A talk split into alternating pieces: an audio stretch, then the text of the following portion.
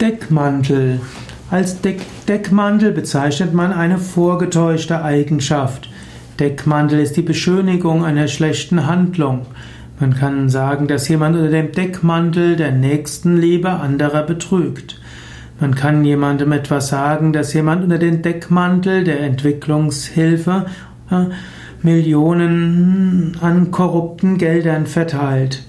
Deckmantel bezeichnet also etwas, was man so tut, als ob man etwas Gutes tut, ist eine Ausrede, ein Scheingrund, ein Vorwand und in Wahrheit dient etwas nur sich selbst.